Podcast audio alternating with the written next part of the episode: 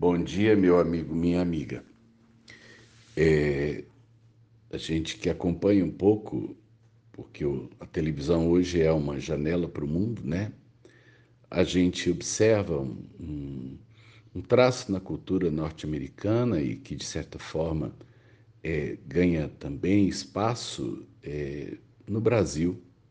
É o hábito de jovens, depois de uma certa idade, é, deixarem a casa dos pais para morarem sozinhos. É, acho isso uh, interessante.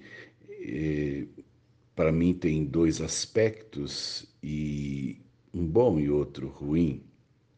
O bom, em primeiro lugar, para mim, é que quando a gente é, cresce, nós não fomos feitos para ficar à sombra eterna eh, e na dependência emocional e financeira daqueles que nos geraram. Nós somos feitos né, como frutas que as árvores temporariamente lançam porque a gente tem sementes. Eu creio sim que a gente precise alçar voos, mas é, eu acho que tem um jeito de sair de casa é quando a gente sai para constituir a nossa própria vida e não para a gente romper né, com os vínculos que criou. Muita gente, na verdade, não sai de casa, ele foge, foge da disciplina, foge do controle. E muitos querem morar sozinhos, mas continuam na dependência financeira. É, eles não saíram porque se tornaram independentes saíram porque talvez não querem convivência, não querem controle, né? É, esse é um lado interessante. Por outro lado, é, eu penso que nós, né, na nossa forma de organização social, nós nascemos para conviver.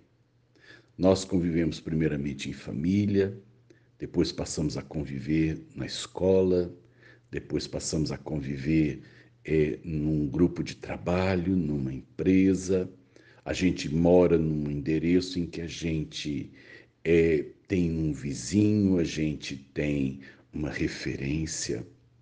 Visitei um amigo meu certa vez e ele morava num prédio de apartamentos e ele disse para mim: esse cara que mora aqui do lado, ó, é, já tem quase dois ou três anos que eu moro aqui, então, era, era muito tempo.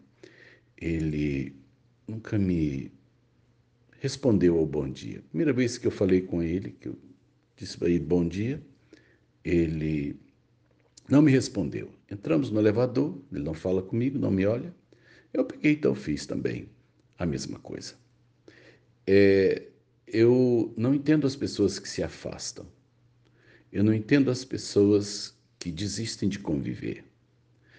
Como, é, eu, como pai, eu diria que se meus filhos decidissem não conviver comigo, eu sofreria. Se eles me ignorassem ou se eles achassem que eu já cumpri meu papel, eu me sentiria muito mal. Da mesma forma como às vezes a gente sente o afastamento entre irmãos, eu, como pastor, às vezes não entendo o afastamento de pessoas do convívio, né? Pessoas simplesmente desistem de estar juntos. Às vezes não sei bem as razões, algumas são conhecidas por mim, outras não. Mas às vezes eu olho essas pessoas sozinhas e eu acho que a riqueza que o convívio traz, né, a comunhão traz, ela é importante. Nós precisamos é, nos ralar um no outro, né? seja para a gente é, é, eliminar arestas, seja para a gente polir o que temos de bom, seja para eu receber o que preciso, ou então que o outro receba de mim o que eu tenho. Comunhão é importante. É, não nascemos para sermos sozinhos, né? É, existem alguns animais da natureza que botam seus ovos, como alguns animais aquáticos, soltam isso na água e deixa que a própria natureza os crie. Não foi assim que Deus fez o homem. O Senhor nos fez família e depois esses relacionamentos têm que evoluir para coisas mais complexas. Não sei se você anda sozinho, não sei se você desistiu do seu grupo, não sei se você anda tendo dificuldades com ele. Mas nesse tempo de pandemia eu aprendi uma coisa: sozinhos tudo fica muito mais difícil. E por isso, é, te convoco nessa manhã a repensar por onde você tem andado, por que portas você né, desistiu dos seus relacionamentos e se você anda só, é tempo talvez de você procurar a sua turma, o seu grupo e dizer: ando precisando de afeto, ando precisando de cuidado, ando precisando de você. Sérgio Oliveira Campos, pastor da Igreja Metodista, Goiânia Leste, Graça e Paz.